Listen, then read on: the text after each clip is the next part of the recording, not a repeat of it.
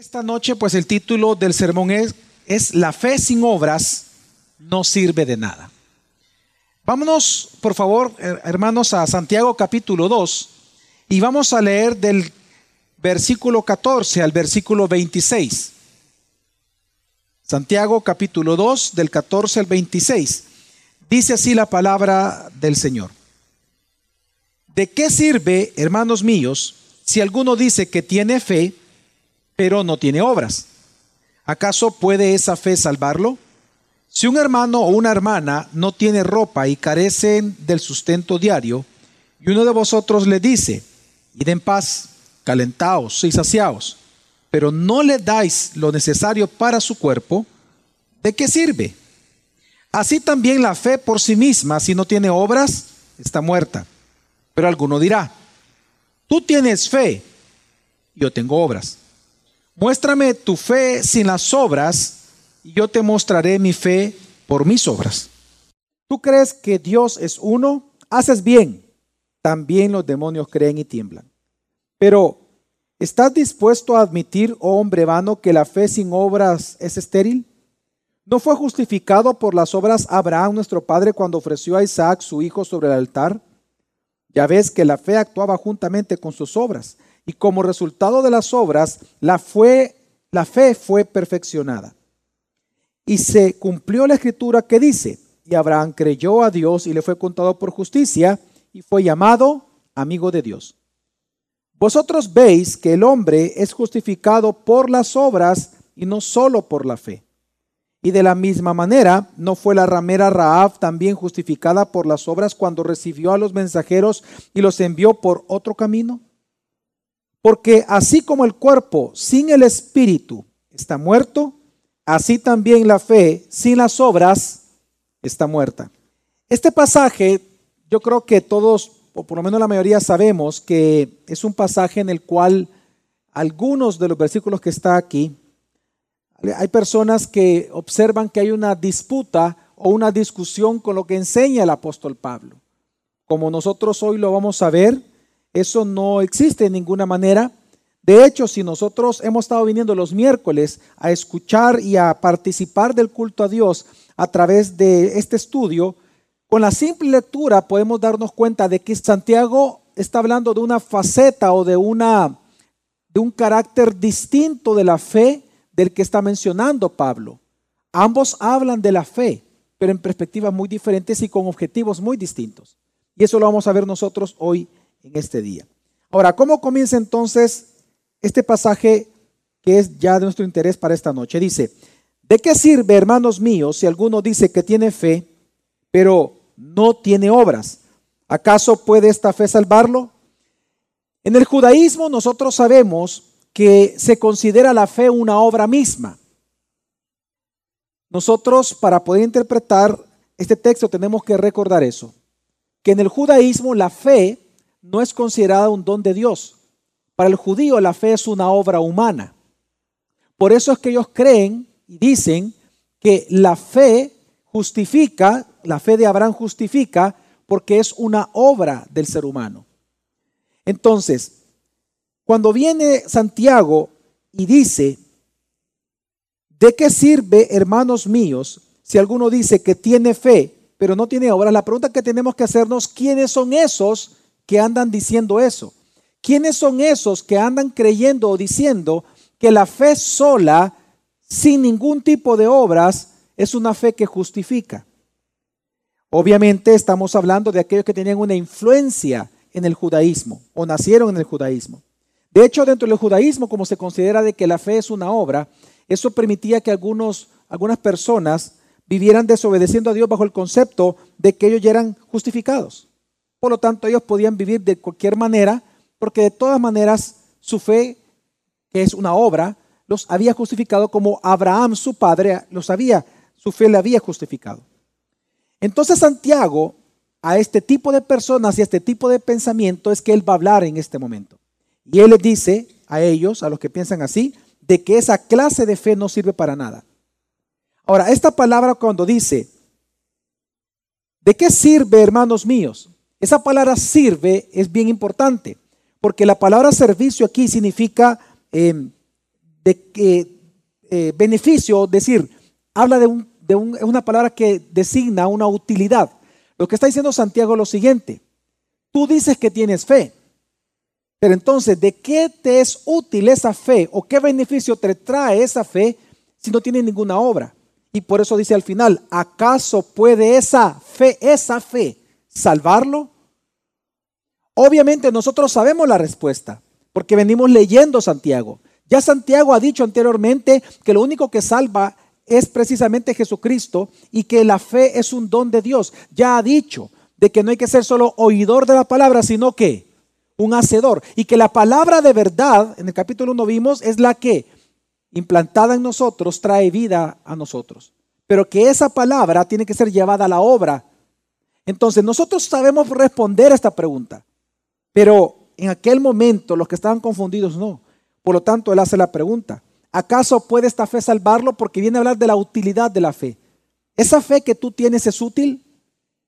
Pero si esa fe tú dices que es útil para salvarte, yo digo que no te está salvando ni te salvó. Porque tu fe no tiene obras que muestren que es verdadera. Y es lo que él va a desarrollar en todo el texto que nosotros hoy hemos estamos leyendo en este momento. Así que él viene a demostrar ahora que esa fe que se dice no puede salvar a nadie. ¿Y cómo lo va a demostrar? Dando un ejemplo y dice, versículo 15 al 17. Si un hermano o una hermana no tiene ropa y carecen del sustento diario, y uno de vosotros les dice, id en paz, calentaos y saciaos, pero no les dais lo necesario para su cuerpo, ¿de qué sirve? La misma palabra. ¿Qué beneficio hay en eso que ustedes hagan? Dice, así también la fe por sí misma, si no tiene obras, está muerta. Ok. Santiago Aquí ya está expresando la diferencia entre una fe profesada por un creyente y su propio comportamiento. Él va a hacer ahora una diferencia o un match, un examen para cada uno de nosotros. Santiago lo que está describiendo ahora aquí es el caso de aquellos, pone un caso de aquellos que son realmente pobres y que precisamente no ayudarlos a ellos sería traicionar la naturaleza del pacto, del nuevo pacto en el cual nosotros nos encontramos. ¿Cómo sabemos que está hablando de extrema pobreza? Bueno, él dice, si un hermano o una hermana no tienen ropa, esta frase, no tienen ropa, en, eh, es, su correspondiente en el idioma original es gimnos, de donde viene la palabra gimnasio o gimnos, donde viene la palabra gimnasio. Y esa palabra significa desnudo porque era muy común que los griegos ejercían deportes de manera desnuda. Entonces, lo que está diciendo Santiago es lo siguiente, si un hermano o una hermana llegan casi desnudos, es lo que está, ese es el sentido de lo que está hablando aquí. Y carecen del sustento diario, es decir, se pueden morir si no comen a diario, es decir, un día que no coman probablemente dos días más y mueren, y uno de vosotros le dice, qué interesante. Santiago lo que está diciendo entonces que eran personas en extrema pobreza. Él se va a un extremo para plantear su argumento de por qué una fe sin obras es una fe muerta. Y entonces lo que él establece es que son personas extremadamente pobres. Ahora, eso es muy normal que él está dando este ejemplo porque recordemos que le está hablando de personas impregnadas del judaísmo, como Santiago lo era. Recuerdo una vez más, Santiago fue la primera carta escrita en todo el Nuevo Testamento. Por lo tanto, la única influencia que él recibió para escribir su carta era de las enseñanzas de Jesús y del judaísmo que él estudió, en el cual él creció. Entonces, era muy común para el judaísmo que en las sinagogas existiera algo que se llamaba el plato del indigente. El plato del indigente era un plato, era un fondo común de dinero que cualquier persona podía tomar siendo un indigente y no tenía que dar ninguna explicación, simplemente tomaba por si necesitaba comer ese día. Era, y ese se llamaba el plato del indigente. Tenemos, por ejemplo, ejemplos en, la Mishnah, en la Torá, en, en, ciertos libros extra bíblicos, en donde, en donde vemos la cultura de los judíos, que ellos tenían este plato. Entonces Santiago pone un ejemplo que ellos van a reconocer. Santiago lo que comienza diciendo con este ejemplo es, Vean lo que está pasando. Te voy a demostrar que tu fe sin obras es una fe muerta. Suponte que viene una persona y les plantea el caso de ellos que ellos conocían. Un indigente que era común que entrara a las sinagogas. Ahora bien, ¿qué presenta Pablo con, esta, con este ejemplo? Bueno, que sucede y dice, si entra un hermano o una hermana, ahora para empezar, ¿cómo le llama al indigente? Hermano y hermana. Es decir, que eran creyentes, creyentes en verdadera necesidad. Una viuda, una anciana, no sé, no tiene hijos, no tiene quien le debe comer, etcétera, etcétera. Pero resulta que tú eres una persona de fe. Entonces tú, como eres una persona de fe, porque tú lo dices, vienes entonces le dices tres cosas, presenta Santiago. Número uno, dice, id en qué? En paz. Ahora, eso es muy noble, ¿no? Decirle a alguien, ve en paz, es muy noble, es desearle paz, ¿verdad? Este es un saludo, este es un, un hebraísmo muy conocido en la época, era un saludo de paz, era un saludo normal que hasta el día de hoy los judíos se la dan, el famoso shalom. Así que Santiago dice, mira el caso, viene una persona con necesidad casi desnuda, tú ves su necesidad, tú ves que si no come se muere, porque esas son las dos cosas que presenta, y resulta que tú eres como hombre de fe y una mujer de fe y le dice, shalom, ¿verdad? Ve en paz, la paz del Señor sea contigo. Excelente. Segundo, le dices, calentaos y saciaos. Cuando Santiago pone esta frase que dice, calentaos y saciaos, es un buen deseo de la persona, que le está deseando a la persona indigente y le está, más que deseando un bien, le está diciendo de que Dios le va a ayudar. Él está seguro de eso. Y en ese contexto entonces da una tercera una tercera em, idea, Santiago, de, de, la respuesta que dan normalmente las personas religiosas en las iglesias. Y dice, pero no le dais lo necesario para su cuerpo. Entonces, habiendo hecho, estas tres cosas, desearle paz, orar por ellos, diciéndole, Dios te va a bendecir, pero no le ayudas, viene la gran pregunta, ¿de qué sirve esa fe que tú tienes? ¿De qué sirvió que tú hayas orado por él? ¿De qué sirvió? Él necesitaba un pan. Él estaba desnudo, lo que necesitaba era tu ropa.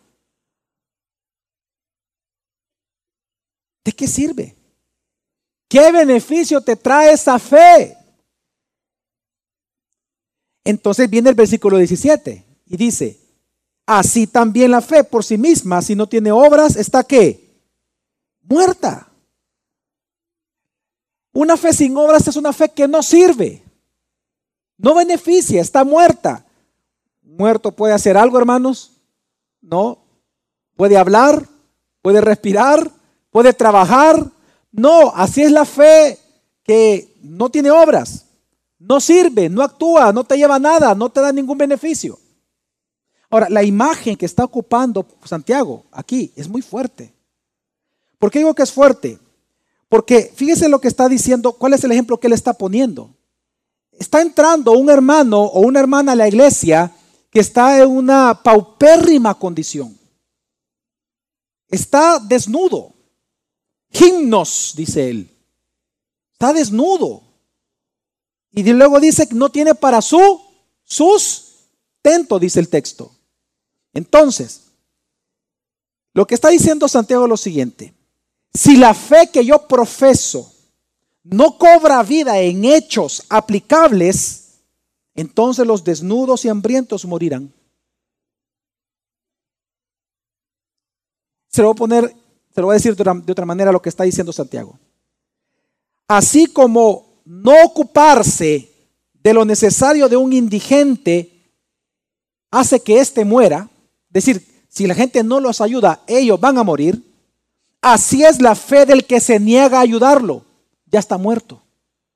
Es lo que Santiago está diciendo acá. Es muy fuerte la imagen que él está ocupando. O sea, de verdad es, es muy duro lo que él está diciendo aquí. Él está diciendo de que la fe del que no obra, cuando ve la necesidad de un hermano y éste puede morir, ah, pues si va a morir también es porque su fe está muerta. No es capaz de ayudarlo. Sí, hermano, voy a orar por ti. Mira, me están pegando, me estoy a punto de matar. Voy a orar por ti, hermano, no te preocupes. No, hermano, vaya, corra, salga corriendo y ayúdelo. Aquí dice, pero alguno dirá, tú tienes fe, yo tengo obras. Santiago responde, muéstrame tu fe sin las obras y yo te mostraré mi fe por mis obras. Ahora, mire, este versículo, incluso eh, exegetas de renombre que han quedado registrado su nombre en la historia, han llamado a este versículo uno de los más difíciles de interpretar en la escritura, el 18. ¿Por qué? Porque la gran pregunta es, ¿quién es el que está hablando aquí? Cuando dice, pero alguno dirá, tú tienes fe y yo tengo obra. La pregunta es, ¿es Santiago? Es un interlocutor. Obviamente, literalmente es un interlocutor. Pero entonces, es decir, no es Santiago el que está él está escribiendo, pero no es el Santiago el que está poniendo este argumento. Entonces, si es otra persona, la pregunta es, ¿es alguien que está a favor de Santiago o es alguien que está en contra de Santiago? Porque las dos cosas se pueden interpretar. Y para no meternos en esa, en esa discusión, yo les voy a decir lo que nosotros vemos y lo que se ve y lo que yo veo en el texto. Cuando viene Santiago, dice, pero alguno dirá, tú tienes fe y yo tengo obras. Lo que nosotros observamos aquí es una voz satánica, es decir, es alguien que es un enemigo de lo que está enseñando Santiago. Porque es lo que más está de acorde a la línea melódica del texto. Santiago comienza diciendo, ¿de qué sirve, hermanos míos, si alguno dice que tiene fe pero no tiene obras? Esa palabra de qué sirve es porque está cuestionando la fe de algunas personas. Es decir, que no es beneficiosa esa clase de fe. Entonces, una de estas personas que se sintió aludido, viene y entonces responde, tú tienes fe, yo tengo obras. ¿Cómo se interpreta esta frase? Se interpreta así. Tú tienes fe y yo tengo obras. Significa de que esta persona cree que tanto la fe como las obras, ambas cosas son buenas y son separables, se pueden separar. Porque para el judaísmo, dije al inicio, la fe es qué? Es una obra. Entonces la defensa, la defensa del que se siente aludido es, espérate, espérate, pero yo también predico. Yo disipulo, acomodo a los miembros. Yo tengo dones. Lo que pasa es que mi don no es de la hospitalidad, yo tengo el don de la enseñanza. ¿Entiende usted el sentido de Santiago? Es fuerte Santiago aquí. Lo que está aquí está aquí está presentando Santiago a una persona que divide los dones y que ocupa eso, 1 Corintios, como también Romanos 12, 1 Corintios 12 y Romanos 12, para decir, mira, yo no, voy a ayudar a, este indigente que acaba de entrar porque yo, yo no tengo el don de la generosidad. Lee Romanos 12, lee 1 Corintios, dice que es un don. Yo no tengo el don de la generosidad, yo tengo el don de la enseñanza. Entonces viene la respuesta de Santiago es decir, la primera parte dice, pero alguno dirá. Lo que, el argumento de esta persona es, Santiago, ¿eso es cierto que una fe sin obras es muerta? No, Santiago, estás equivocado. Estás equivocado. Tú tienes fe, yo tengo obras. Tú estás equivocado, no es así. La fe, puede existir fe sin obras, claramente. Entonces la respuesta de Santiago es, muéstrame tu fe. ¿Sin qué? sin las obras y yo te voy a mostrar mi fe. ¿Por qué? Por las obras. Es decir, lo que está diciendo Santiago es haciéndole un reto a esta persona. Porque la palabra muéstrame tu fe, la palabra muéstrame significa haz visible. En otras palabras, tú dices que tienes fe, bueno, muestra. ¿Cómo yo puedo ver tu fe? ¿En tus sermones? No, en tus actos en tus obras. Ahí yo veo tu fe, no cuando tú enseñas. Cualquiera puede enseñar, no cuando escribes. El papel aguanta con todo, hermanos. No, es lo que haces día tras día en tus decisiones. Ahí se ve la fe, ahí. Entonces Santiago lo que está diciendo es que la fe no se puede evidenciar sin las obras concretas. Por lo tanto, si una persona dice, yo tengo fe como un don, que mi don es la fe. Yo, mi don es la oración, yo por eso solo oro, no ofrendo. Yo oro nada más, es mi ofrenda al Señor. Esa persona lo que cree es una filosofía, no es un cristianismo. Y lo que Santiago está diciendo. Una fe que no obra de manera concreta en obediencia a los mandamientos generales de Dios, esa fe solo es una filosofía y un ideal, mas no una fe verdadera. ¿Me estoy dando a entender, hermanos? Y esto sucede muchas veces cuando también se malinterpreta la lista de dones que yo le decía. Eso es bien común en personas inmaduras. Eh, tomar los dones como que, como, no sé, como que fuera, no sé, repartición de damas, vea, eh, no sé, de corcholatas, así como eran antes, vea. O tarjetita, mira, yo tengo estos dones, tú tenés esto, yo tengo esto, yo tengo... Los mandamientos de servicio y de ayuda son para todos, hermanos. Dios te ha dado el mandamiento a ti de amar como a mí. Amén. Entonces, en ese contexto, viene entonces Santiago y dice el versículo 19 y 20. ¿Tú crees que Dios es uno? Haces bien. También los demonios creen y tiemblan. Pero estás dispuesto a admitir, hombre, vano le llama ya a este hombre que hizo este argumento. Que la fe sin obras es estéril. Ok, cuando él dice, tú crees que Dios es uno, Santiago reconoce que este interlocutor, en primer lugar, es monoteísta. Él lo reconoce. Él cree en un solo Dios, en el Dios de los judíos. ¿Por qué? Porque hace referencia al Shema. Tú crees que Dios es uno. Esa frase, Dios es uno, viene del Shema. Deuteronomio 6, versículo 4. De ahí viene. Entonces, sabemos que por esto que el interlocutor es judío, Sabemos por esto que el interlocutor creía en el Dios de los judíos, que era monoteísta. Ahora, después de decirle esto, de Santiago reconocer que él era monoteísta, con sarcasmo le dice, haces bien, porque es un sarcasmo, haces bien. Pero le aclara que aún los demonios son ortodoxos con respecto a su cristología. Y no por eso se salvan. En otras palabras, Santiago le está diciendo a ellos, a él, perdón, que aún los demonios creen en Dios, ellos reconocen a Jesús, saben quién es Jesús, lo conocen, saben que es el Hijo de Dios, lo reconocen como tal, saben que es el gobernante, saben que es el soberano, saben que es un rey, pero no creen en él, lo odian. Entonces, Santiago lo que está diciendo es que aún la mejor ortodoxia no es sinónimo de tener una fe verdadera o de creer en Jesús como Dios Salvador. No es sinónimo. Tú puedes ser el mejor teólogo y puedes ser el mejor de los ateos. El conocer o reconocer a Dios, conocer algo de la escritura, no necesariamente, está diciendo Santiago, te convierte en un creyente. Porque la fe que no obra conforme a la voluntad del Señor es una fe muerta, vana, inútil, que no beneficia al que la posee. Y entonces ahora él va a dar dos argumentos para demostrar su punto. El primero dice, bueno, porque recuerde cuál es su punto. Versículo 20 dice, pero ¿estás dispuesto a admitir, hombre, que vano? La palabra vano significa vacío, Santiago le está llamando a este interlocutor judío, le está llamando que él está vacío, que él está carente de una fe verdadera. Entonces le hace la pregunta a este hombre vacío, ¿vas a admitir que la fe sin obras es estéril?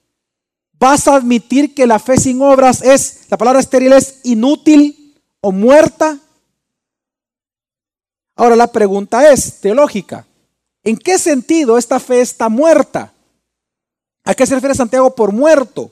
Bueno, en el sentido que no alcanza su propósito. ¿Y cuál es el propósito? Salvar, justificar. Y él lo va a demostrar. ¿Y cómo lo va a demostrar?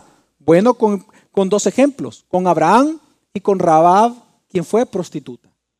Entonces, leamos, sigamos leyendo, dice, ¿no fue justificado por las obras Abraham, nuestro padre, cuando ofreció a su hijo Isaac sobre el altar? Ya ves que la fe actuaba juntamente con sus obras y como resultado de las obras, la fe fue perfeccionada.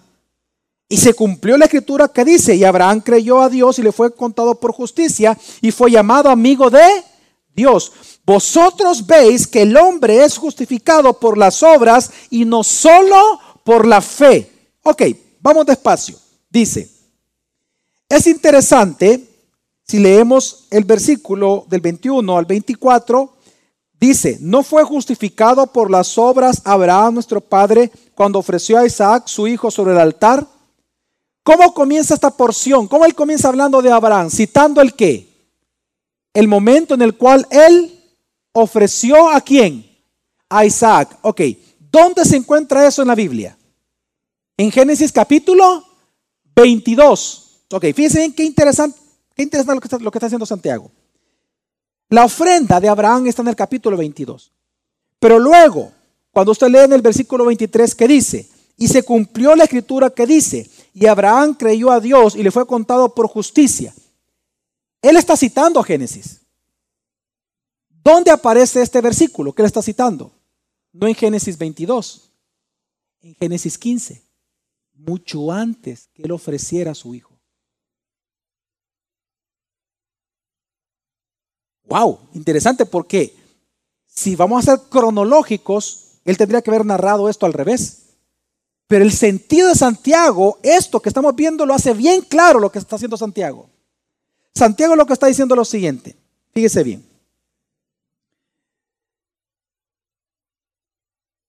Después de la derrota, en Génesis 14 lo que se nos narra es que Abraham viene de derrotar a cinco reyes. ¿Se recuerdan ustedes, hermanos? Después de que él derrota a cinco reyes, Dios viene y le recuerda la promesa que le hizo en Génesis 12. Entonces, en Génesis 14, después de que él derrota a estos reyes, Dios le recuerda la promesa y le dice que de tus simientes serían benditas todas las naciones de la tierra y luego, y luego le recuerda que sus hijos van a ser tan incontables como la arena del mar y como las estrellas del cielo. Dice la escritura, ya Génesis 15, que cuando Abraham vuelve a escuchar por segunda vez esta promesa de Dios, él creyó. ¿Qué hizo Abraham? Creyó. Y es ahí en el Génesis 15, después de esto que le dice Dios, es que dice el versículo que su fe le fue contada por justicia. Él creyó por la fe en Dios. Ahora, ¿qué fue lo que él creyó? Porque la palabra creer en hebreo tiene un significado bien importante. En Génesis 15 lo que dice es que Abraham no solamente creyó la promesa, oiga esto, él creyó que Dios era capaz y tenía el poder para cumplirla. Entonces, no solamente significa que Abraham creyó por creer en una promesa, él creyó porque él creyó que Dios era confiable. ¿Me doy a entender, hermanos? Él creyó que Adán era confiable. La promesa de Génesis 15 significaba que él confió en Dios y en la fidelidad de él a sus promesas. Entonces, ¿cómo se pudo comprobar que Abraham creyó de esta manera en Dios? en su promesa y que él era confiable. ¿Cómo se puede saber que Abraham ya tenía fe en el Señor? Bueno, Génesis 22, es lo que está haciendo Santiago. Entonces ya Génesis 22 nos narra a nosotros de que él, ofreciendo a su hijo, él pudo mostrar que la fe que le había creído, tenido en Génesis 15, era una fe verdadera. Abraham comprobó su fe del Génesis 15 con Génesis 22, por la obra que él realizó. ¿Por qué un hombre podía dar a su hijo en ofrenda, en ofrenda para muerte y como que fuera un holocausto delante de Dios? Porque él confiaba en quién? Que él podía levantar a su hijo de entre de qué? Entre los muertos. Él confió en Dios. Y es para él que ese Dios confiable le dijera, dame tu hijo. Ok, yo te lo voy a dar. Él confiaba en Dios. No solamente en su palabra, en Dios. ¿Y cómo él mostró su fe? Por la obra que él hizo. ¿Me doy a entender, hermanos? Ahora, ¿qué dice Santiago entonces? Santiago lo que dice entonces aquí es que por ese acto la fe de Abraham fue perfeccionada. Ahora hay que aclarar, perfeccionada no es que no es que la fe que Dios nos da para creer en Jesucristo cuando nos convertimos es una fe imperfecta. No. Hay que entender el hebraísmo detrás del sentido. La palabra significa madurez. Lo que pasa es que para los judíos la palabra perfeccionar significaba propósito o cumplimiento cuando alguien madura. Por ejemplo, para ellos un joven era maduro cuando él ya comenzaba a cumplir el propósito como hombre, trabajar, casarse, etc. Entonces, cuando aquí está diciendo Santiago, él está escribiendo a personas que vienen del judaísmo. Cuando él les dice que por la obra de Abraham su fe fue perfeccionada, significa que su fe fue madurada. Pero el sentido de esa palabra es que su fe cumplió el objetivo por el cual le fue dada la fe a Abraham. ¿Y cuál fue el objetivo que se le dio la fe a Abraham? Para que creyendo en Dios fuese justificado. Y obedeciera la voluntad de quién? De Dios. Porque resulta que la fe que Dios nos da, no solamente Él produce en nosotros el querer hacer su voluntad, sino que también el qué? El poder para hacerlo. Entonces, la obra nuestra madura la fe que Él nos ha dado, en ese sentido, que la fe comienza a mostrarse, a cumplir el objetivo por el cual Dios nos la dio. ¿Para qué? Para ser obedientes, para ser hijos. Entonces, Santiago es espectacular lo que está diciendo aquí, muy, muy impresionante. Porque lo que está diciendo entonces es que con este acto su fe fue madurada y cumplió su objetivo. En otras palabras, la obra de Abraham mostró que su fe estaba cumpliendo su objetivo de obedecer a ese Dios en el cual él confiaba. Por eso es que el versículo como termina diciendo, y fue llamado, el versículo 23, y fue llamado amigo de quién? De Dios. Ahora, nunca en el Antiguo Testamento se le llama Abraham amigo de Dios. Por eso la pregunta importante es de dónde Santiago tomó esta frase. Hay dos versículos en el segundo libro de Crónicas, capítulo 20, versículo 7, e Isaías 41, 8, para aquellos que leyeron Isaías, en donde en las versiones en español aparece Abraham, amigo de Dios.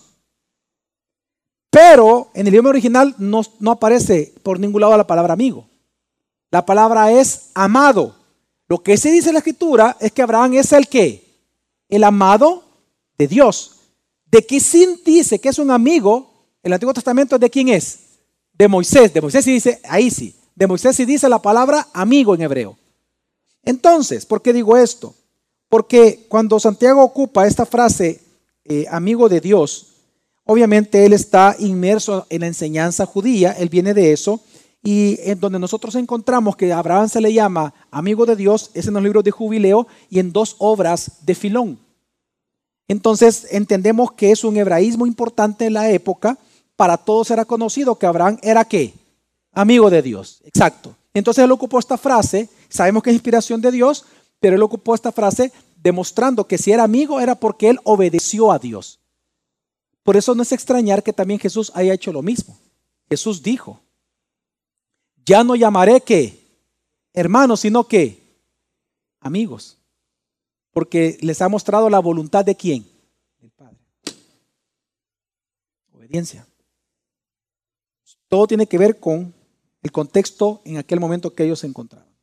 Ahora bien, ahora, ¿cuál fue la conclusión entonces de Santiago? Versículo 24 que dice, vosotros veis que el hombre es justificado por las obras y no solo por qué, por la fe. Ahora bien, de este versículo es que la gente dice, ya ven, ya se dan cuenta que la salvación es por obras. Y Pablo está equivocado, está refutando a Pablo. No, vamos a explicarlo. Vosotros veis, porque al decir veis es que está, este es el resultado o el resumen de lo que él viene hablando. Vosotros veis que el hombre es justificado por las obras y no solo por la fe. ¿Cuál es la verdadera diferencia con Pablo de este texto? Bueno, no es el significado conceptual de la fe. Ambos creen igual, exactamente igual con respecto a la fe. En lo que ellos diferencian es que el uso que le dan a la fe o la naturaleza de la fe es diferente en el Pablo con el uso que le da Santiago al tema de la fe. Por ejemplo, Pablo habla del mismo caso de Abraham cuando ofrece a su hijo Isaac.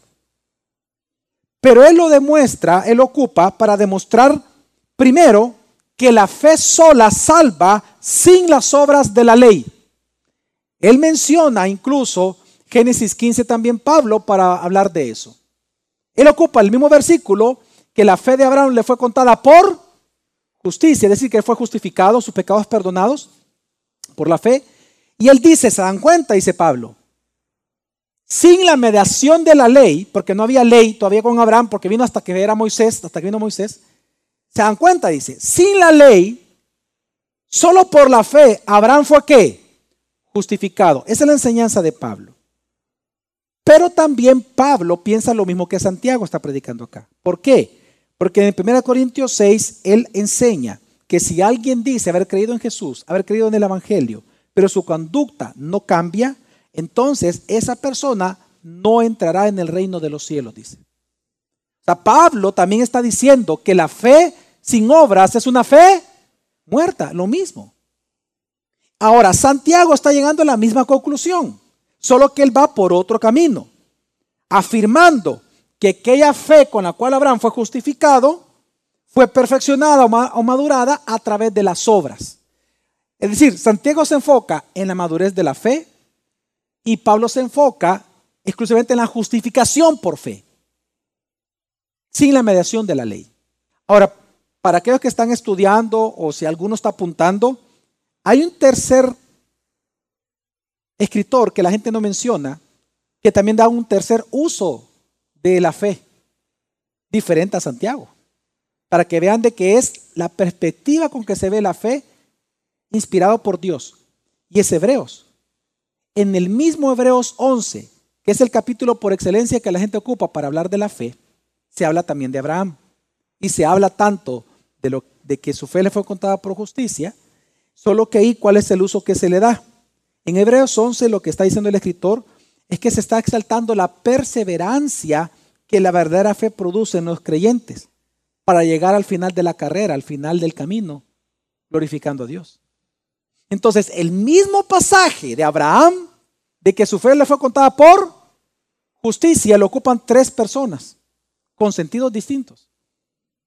Santiago, que es lo que estamos estudiando, Pablo, comparándolo con la ley, y Hebreos, hablando de la perseverancia del creyente.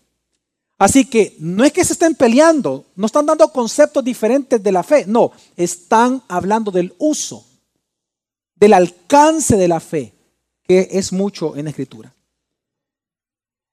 Y aquí viene entonces y termina el pasaje diciendo, versículo 25 al 26, y de la misma manera, ¿no fue la ramera Raab también justificada por las obras cuando recibió a los mensajeros y los envió por otro camino? Porque así como el cuerpo sin el espíritu está muerto, así también la fe sin obras está muerta. Aquí la, aquí la estructura que Santiago ocupa en la narrativa del Antiguo Testamento con respecto a Raab es la misma que hizo con Abraham. Si nosotros recordamos la historia en Josué, una pregunta, hermanos. Raab primero creyó y luego ayudó a los espías o primero ayudó a los espías y luego creyó. Primero creyó. Lo sabemos por la narrativa.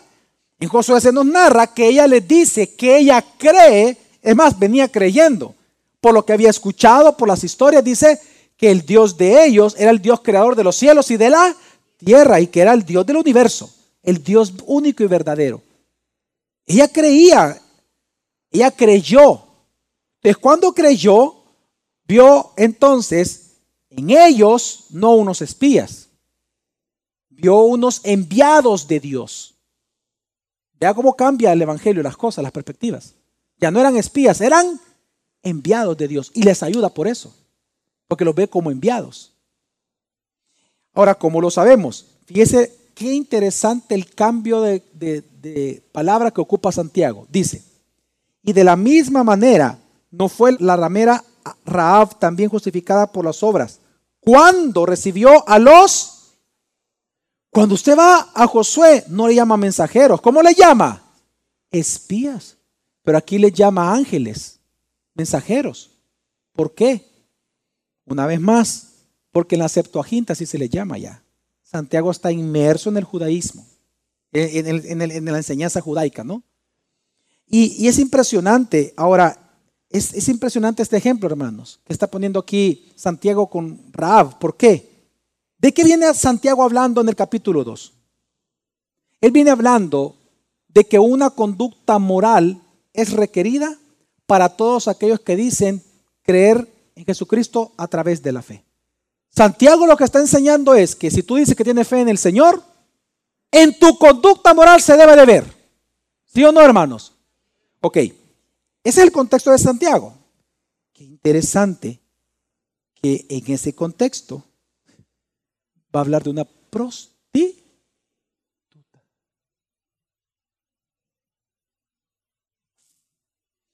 Para que veamos el efecto que produce el Evangelio en la vida, en el alma de una persona. Raab era una prostituta, vendía su cuerpo por dinero. Pero resulta que cuando ella se convierte al Señor, ayuda a quienes? A los mensajeros.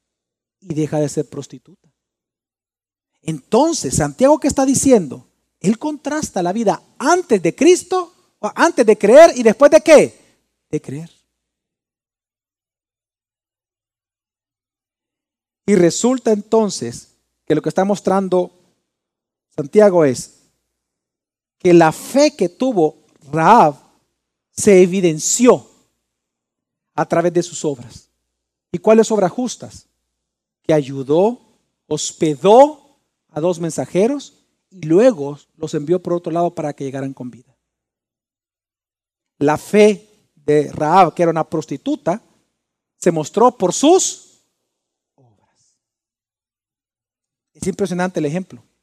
Es un, es un ejemplo moral impresionante que está ocupando Santiago aquí.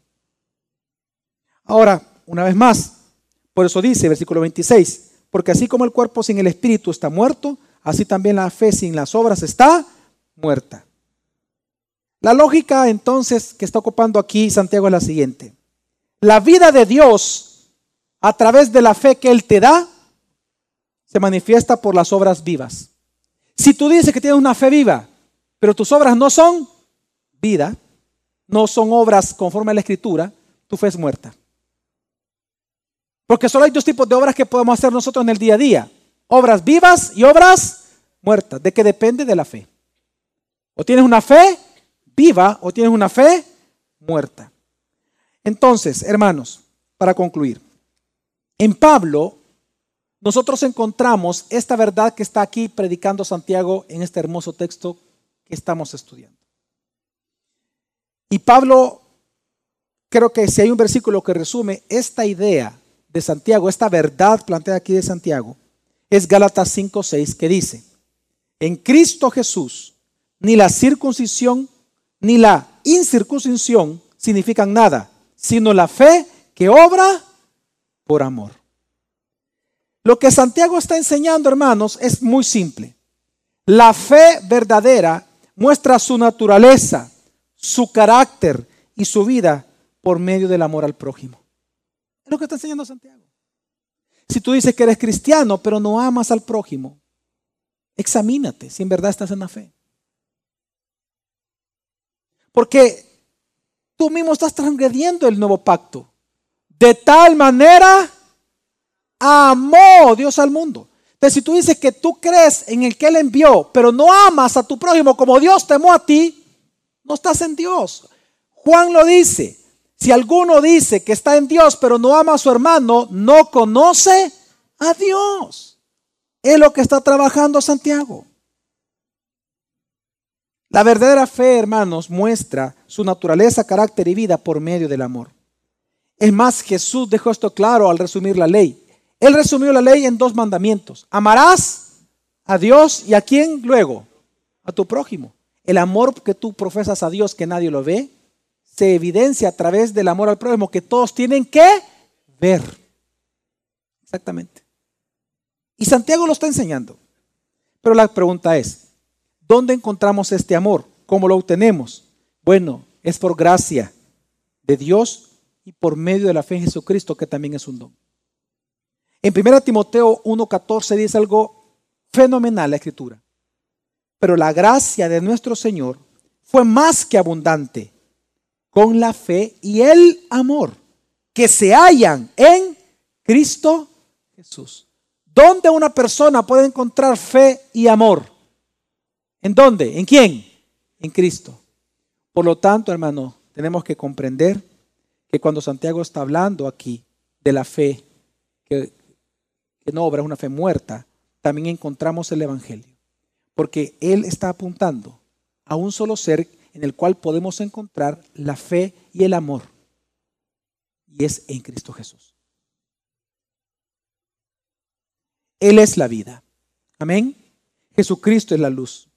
Él es el amor encarnado de Dios para nosotros, sus elegidos. Por eso, ahí mismo en 1 Timoteo también, capítulo 1, solo que el versículo 5 dice, pero el propósito de nuestra instrucción es el amor nacido de un corazón puro, de una buena conciencia y de una fe. ¿Qué va primero, la fe o el amor, según este versículo 5? No, ¿qué va primero? ¿Qué genera qué? Dice, pero el propósito de nuestra instrucción es el amor nacido. ¿El amor nacido de dónde? De un corazón puro, es decir, regenerado, de una buena conciencia, regeneración y de una... ¿De dónde viene el amor? De la fe. Por, es lo que está hablando Santiago.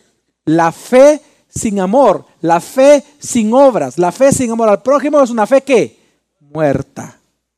Así que hermanos, en esta noche solo quiero darle algunas implicaciones para nuestra vida que tiene que ver con el texto de, esta noche. Vivir centrados entonces en Cristo Jesús como nuestro, nuestra preeminencia significa que el amor hacia mi prójimo debe de primar en mi vida de fe. ¿Tú dices que eres creyente? Bueno, el amor al prójimo debería ser lo primero en tu vida.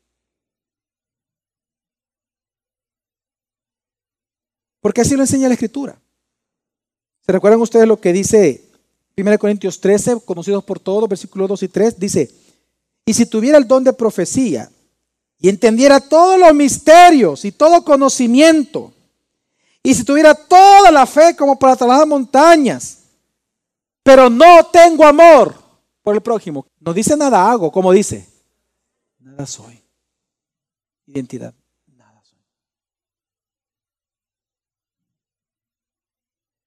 Versículo 13. Y ahora permanecen la fe, la esperanza y el amor. Estos tres, pero el mayor de ellos es el amor.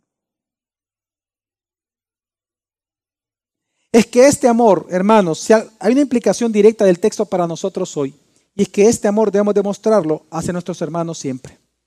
Efesios 1:15 dice, por esta razón también yo, habiendo oído de la fe en el Señor Jesús que hay entre vosotros y de vuestro amor por todos los santos. En el mismo versículo usted encuentra fe primero y luego amor. Dice, yo habiendo oído, uno, ¿de qué? De la fe en el Señor Jesús que hay entre vosotros y de vuestro amor. Claro, porque la fe que uno profesa al Señor, ¿cómo se evidencia? Por el amor a los santos. Eso significa perdonar, resolver los problemas. Ve y habla, muestra afecto, habla. Ayúdalos cuando requiere ayudarlos. No ayudes solo a los que te caen bien, ayuda a los santos de Dios que también te caen mal. Ayúdalos. ¿Sabes qué también significa esto? Ora por ellos, ora por tu iglesia, ora por los santos de esta iglesia, ora por los siervos, ora por los miembros, ora por los pastores, ora por cada alma que entra a este lugar. Cuídate de caer en el error del judaísmo que decían yo, no, yo tengo amor, tú tienes obras, pero yo tengo amor, o tú tienes tal cosa, yo tengo, no, no, no. Que ocupan la Biblia para eso. No, es que yo soy, yo soy, yo enseño, yo por eso no salgo a evangelizar. Cuando es un mandato, ¿verdad? General para todos. La gran comisión, ¿no? Increíble, pero así somos. Así somos. No, no, es que eso no me corresponde a mí, no es de mi ministerio. Wow. Y también implica, amar al, prójimo implica trabajar, hermanos, implica un gran esfuerzo, como lo dice 1 Tesalonicenses 1.3, teniendo presente sin cesar delante de nuestro Dios y Padre vuestra obra de fe, vuestro trabajo de amor y la firmeza de vuestra esperanza. El amor se trabaja, hermanos. El amor se trabaja.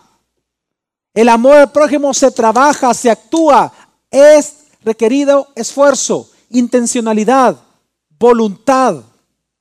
No siempre vas a sentir amor por el prójimo cuando éste te ofende.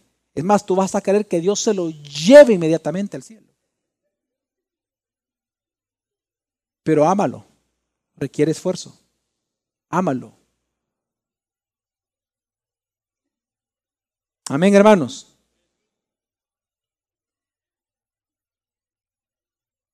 Tito 2.2. Los ancianos deben ser sobrios, dignos, prudentes, sanos en la fe y también sanos en qué? En el amor. Y por lo tanto el amor no solamente es hacia el prójimo, sino que hacia Cristo. Filimón 1.5 dice, porque oigo de tu amor y de la fe que tienes hacia el Señor Jesús y hacia todos los santos. Y al final, porque es importante, hermanos, Santiago no lo dice ahorita, pero lo va a decir después, en los siguientes miércoles lo vamos a ver, porque al final tú debes de cuidarte de examinar tu propia fe, porque al final vas a ser juzgado por tus obras. A la iglesia de Tiatira, Jesús le dijo en Apocalipsis 2.19, yo conozco tus obras y luego ¿qué dice? Tu amor, tu fe, tu servicio, tu perseverancia y que tus obras recientes son mayores que las primeras. Dios te está observando todo el día. Y parte de tus obras es el amor al prójimo. Amén. Digan conmigo, una fe sin obras, una, una fe sin amar al prójimo, no sirve de nada. Vamos a orar.